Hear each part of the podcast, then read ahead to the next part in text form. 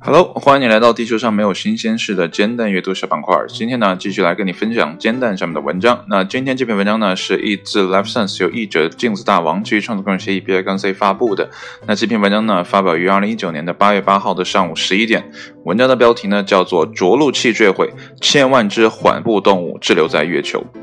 呃，看完这个标题啊，我就在考虑什么是缓步动物？哎，它有多大一只呢？它能否在月球上？生存下去呢？哎，它需要什么样的环境呢？呃，这些问题呢，都在我脑子里啊闪现了一下啊，因为从来没有听说过缓步动物啊这个门类啊，所以呢就很好奇。那我们呢就一起带着啊这样的一个疑问吧，一起来看文章的正文是怎么说的。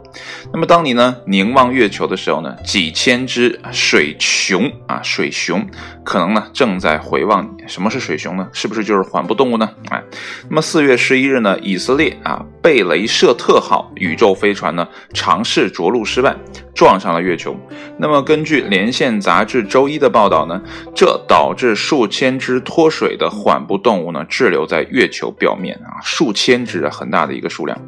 贝雷舍特呢是一个机器人的着陆器啊，虽然呢没有搭载宇航员，但它呢携带有一个光盘大小的微型档案。那里面呢，包括人类的 DNA 样本啊，数千只脱水的缓步动物，以及呢三千万页关于人类社会和文化的数字信息。那据报道呢，目前尚不清楚这些缓步动物和档案在贝雷舍特坠毁时呢，是否受到了爆炸性的冲击。啊，就是啊，有没有损坏啊？有没有啊完好的留存呢？这个事情呢，大家还不知道。那这些呢，缓步动物呢，是在贝雷舍特发射前几周呢，决定被加入送往月球的微型档案之中的。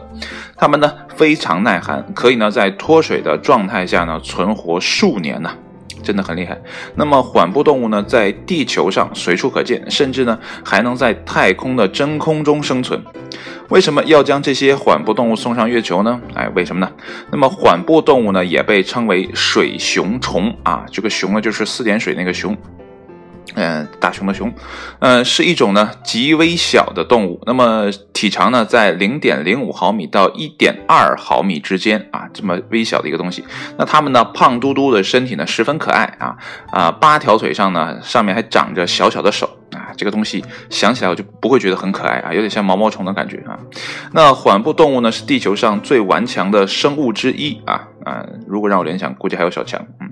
能够在极其致命的条件下生存啊。它们呢，能够承受。一百四十九度的高温，以及呢零下二百度的低温啊！你看它们的区域多大？呃，我觉得越是低等的动物，就是呃怎么讲，就是简单构造的生物啊，生物体，它们对于环境的需求呢就啊越简单啊，不像人类啊，你只能生活在那比如说呃呃零度到呃二十八度啊这个舒适的范围内。如果超过了呢？单凭你人体的，就是你什么都不穿的情况下，让你生存呢，几乎是很困难的一个事情啊。所以呢，越是复杂的系统啊，它越容易面临外在环境的压力啊，就越容易崩溃啊。所以呢，越是低等的动物啊，越是低等的生物啊，越是这种简单的生物，那它存活的概率呢也就越大啊。呃，所以说人类呢，复杂性呢也有两面哈。复杂呢，让你有很多的智慧，可以做很多的事情，但是呢，你的生存能力呢，相对其他生物来讲，哎。低很多哈，那好了，继续啊。缓步动物的另一个特性呢，就是在于它的脱水能力。它们呢能够收缩自己的头和腿，排出呢体内的水分，使身体呢收缩成一个小球啊。想象一下，毛毛虫变成一个小球啊。它们呢通过萎缩身体呢，使自己处于一种假死的状态之中，而保存呢身体的能量。缓步动物呢可以在十年或者更长的时间后呢，从这种脱水状状态中呢啊恢复过来。那刚才有点说。秃噜嘴了哈，啊，继续啊。换句话说呢，如果有任何动物能在太空中呢紧急着陆中呢幸存下来啊，那它很可能就是一只缓步动物啊。那么这些呢因贝雷舍特坠毁的而滞留在啊陨石坑中的小生物呢，是否还在等待着苏醒的时机呢？哎，时间会告诉我们答案。呃，这篇文章呢非常短小，非常精悍，但是呢给我们留有了很大的一个想象空间。这些想象空间呢，我就在这里面先不展开啊，因为呢，呃，这个蛋友们在文章下面的留言呢，我觉得都很精彩，我就挑了几个啊，跟你分享一下啊。首先呢，是来自老弟来了啊，这个蛋友说的啊，这一天呢，也许是一个开端啊，那些虫子呢开始变异繁殖啊，让我想起了人猿星球啊。啊，接下来呢是 ZYFO Two 啊，他呢他是这么说的，感觉呢有点可怕啊，没人呢评估过可能的结果吗？会不会产生新物种呢？哎，这样的疑问其实，呃，很真切啊，因为刚才文中也说了，它的生存条件是极低的，呃，但凡有点什么意外的话呢，会不会？哎，真的产生新物种呢？啊，接下来呢是王大哥的啊，他说呢，地球生命的起源呢，会不会是某个啊高等文明的一次失控的太空实验呢？其实这个问题呢，我有想过哈，就关于人类的啊这个起源啊，当然了，现在达尔文的这个演化论啊，或者什么啊进化论呢，啊很受大家的啊认可，但是呢，很多科幻迷呢还是觉得说人类可能不太会是地球上的啊物种啊，可能是来自外太空，呃，但是呢，现在大多的。啊，不应该是，但是应该是而且啊，而且呢，啊，再加上呃，现代科学家的研究表明呢，呃，如果这个宇宙当中呢能存在生物的话呢，差不多都是碳基的生物啊，暂时还没有呃，就是我看到的资料或者我听到的内容呢，还没有科学家声称呢会有啊，这个宇宙中呢会有硅基的生命啊，就是呃像电脑这样的生命啊，这个不存在的啊，都是。类跟人类差不多的，呃，如果说跟人类的构造啊，就是或者说元素构造差不多的话呢，那它的大概的体型呢，应该也差不多的。所以我就在思考，会不会是呃当年呢，呃外太空的一个呃星球啊，也是一次实验，实验什么呢？就是在呃这些星球当中呢，找一个适合宜居的星球呢，就无不断的向外发射呃这些。啊，就太空舱，那太空舱当中呢，它可能不会让人来啊，就不可不可能让自己星球上的那个高等生物来，肯定是会会拍一些低等的，像我们啊拍这种水熊虫啊，也就叫缓步动物啊去。那它可能呢拍一只类似于猴子的生物啊，就长得跟地球上很像，因为科学家也说了嘛，呃，基本上构造都是一样的。如果说科学家现在的这个根基是对的啊，那就是说，呃，外太空的生物可能也有一个长得像猴子的东西啊，就会被。派送到地球上来啊，这派送到地球来的可能就是一只公一只母啊，让他们来到地球，然后进行繁衍生息。那他们呢，可能就是《创世纪》里面说的的那个亚当和夏娃，是不是《创世纪》里面？反正就是啊，这个亚当和夏娃嘛，呃，一男一女，一公一母啊，来到地球呢，他们就开始繁殖啊，繁衍生息。然后呢，这样的话呢。就是跟因为跟猴子很像嘛，所以我们在探回过去的时候呢，就觉得说，哎，我们是不是从啊这个啊人猿过来的啊，或者从猿过来的啊？所以这个我们的老祖先应该是，呃，就像达尔文说的是猴子那种啊，这样演变过来的啊。然后呢，有可能呢，当时呢这个生物呢是坠毁在水里的啊，所以呢从水里爬出来啊，身上带有一些啊水生的这种啊东西啊，或者说呃。基因啊，或者那种生物，它能吸吸呃吸收周围的这种呃基因探索，有点像啊猛兽侠里面啊扫描啊，然后我看看地球上的基因什么样子的啊，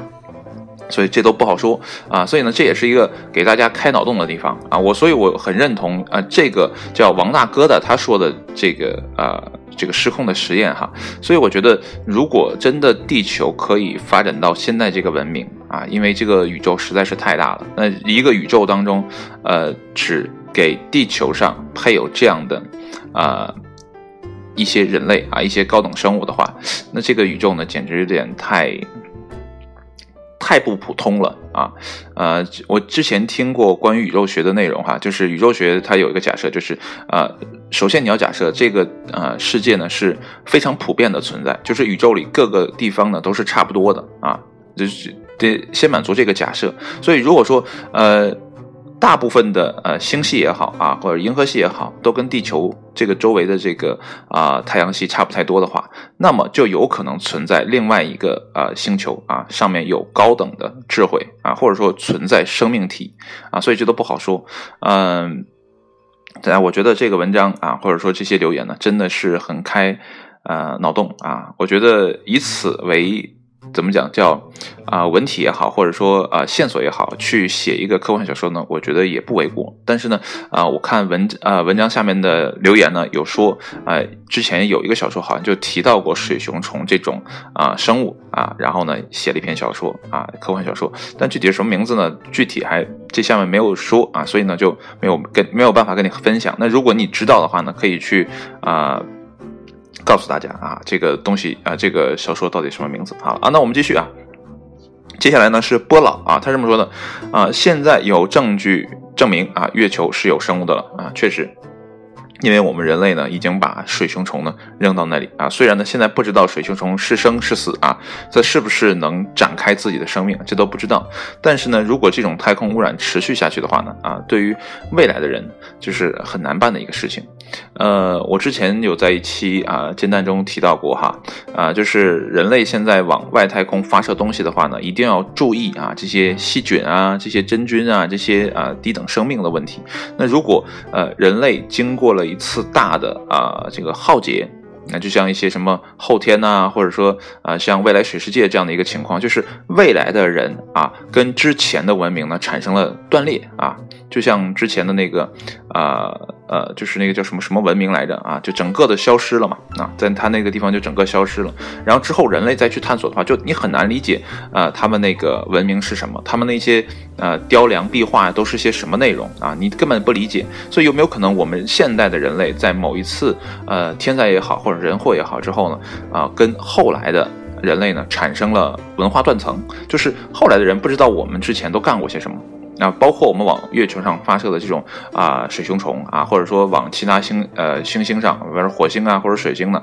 发那些探测器，他们根本不知道。那在那之后啊，然后呃这些。后来的人啊，文化断层之后的人呢，他们在月球上或者在火星上发现了生命体，那他们会不会误会说这个星球上啊不存在生命的星球上存在生命呢？这会是不是给未来的人一个错误的信号呢？啊，我觉得也也说不好，对吧？所以呢，